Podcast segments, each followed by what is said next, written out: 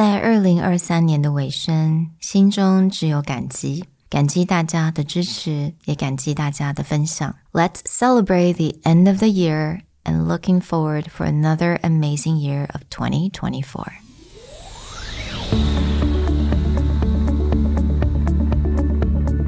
Hello，欢迎来到 Executive Plus 主管与沟通力的 Podcast。I'm Sherry, an educator, certified coach, and style enthusiast. 我相信专业有效的沟通是语言跟逻辑的完美结合。And I'm Nick, a startup consultant, corporate trainer, and late night gaming junkie. I believe great communication requires the right mindset and solid frameworks.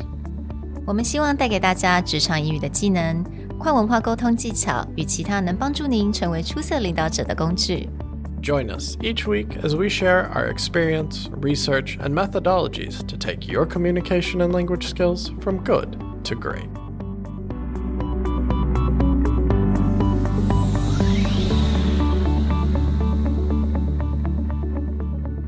Hey, everybody. Welcome back to the Executive Plus podcast. This is the last episode of the year. So we really didn't want to make it too complicated. People are wrapping it up, hopefully taking a few days off and enjoying bringing in 2024 together. So today we just wanted to say Happy New Year and thank you all for being a part of the most recent year journey. It's been a lot of learning. We've launched a lot of new things, mm-hmm. and we really think it couldn't have happened without you.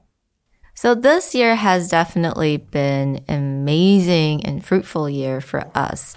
当然，我觉得也是蛮多 ups and downs and also a lot of learning that we had to do.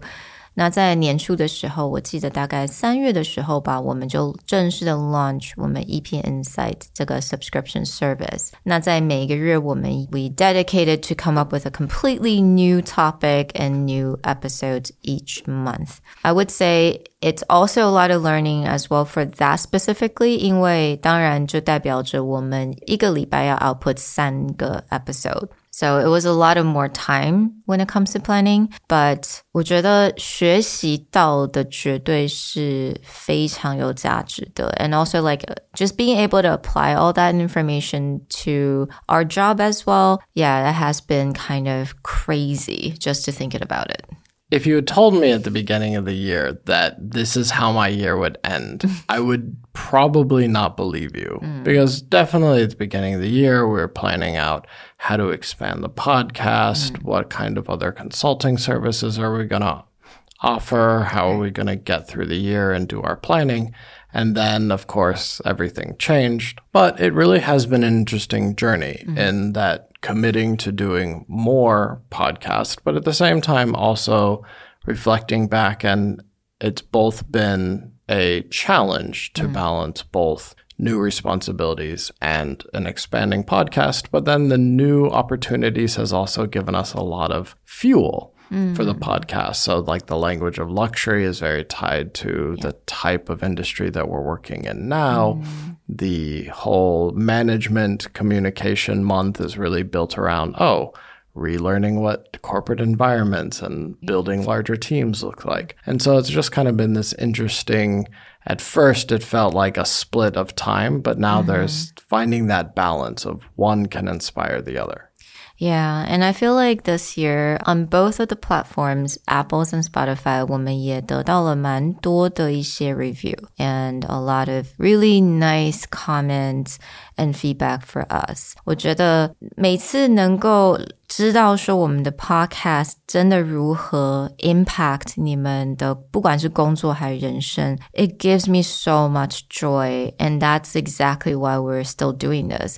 就像 Nick 刚刚讲到，其实我们 podcast 是我们第二个工作。We literally have two full time jobs that we're running. Is it easy? Oh my god, no but we learn so much。但是我一直觉得 podcast 是我完全永远不想要放弃的，因为我知道有很多的人是从中可以得到很多的养分，能够用在他们的工作上面。I think recently we had a subscriber that told us that our episode helped her to get this really amazing job in one of the really big Fortune 500 companies. Now, that makes me so happy because 我知道他非常的努力，也非常的 dedicated，嗯，在他这个 interview process 上面，那也能够融会贯通的 apply 我们所教的分享的一些 tips and tricks 在他的 interview 上，and yeah, that just makes it all worthwhile. Yes, I mean, oftentimes we're just kind of sitting, recording our mm-hmm. podcast and putting it out on the world. And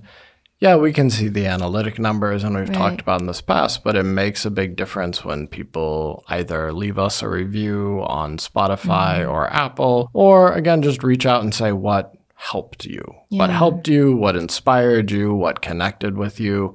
And then we get a better sense of what we can build going forward. Mm-mm. I think one thing this year we didn't get to do as much as in the previous years would be interviews. Right. We know those always work well. It also gives another voice, another dynamic to mm. what we do. So, really it's just that interaction mm-hmm. it's communication with other people whether it's online or in person it really helps motivate us and keep us going forward. So, you know, if there's anything that you want to see, if there's mm-hmm. anything that you particularly enjoyed for this year, say it. Let us mm-hmm. know. Let us know what worked, or, you know, in some cases, what didn't work. If there was mm-hmm. a month that you were like, hmm, these episodes didn't quite hit the mark, but I mm-hmm. really loved this right. other month. That gives us mm-hmm. a sense of the balance. Right. And I think a lot of the episodes may not be the most popular episode right away, but they still ended up helping a lot of people um, in their jobs and like job searching or maybe just your everyday like a day-to-day tasks so sometimes it takes time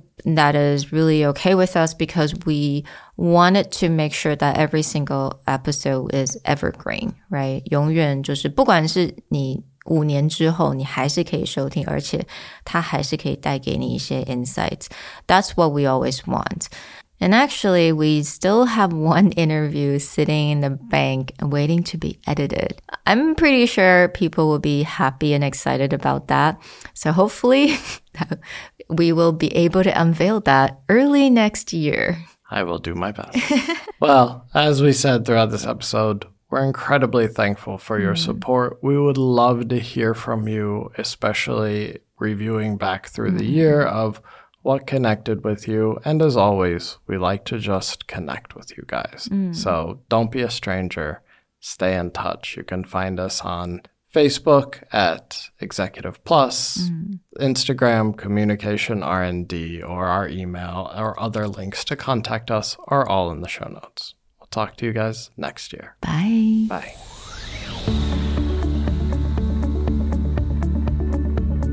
The Executive Plus podcast is a Presentality Group production, produced and hosted by Sherry Fang and Nick Howard.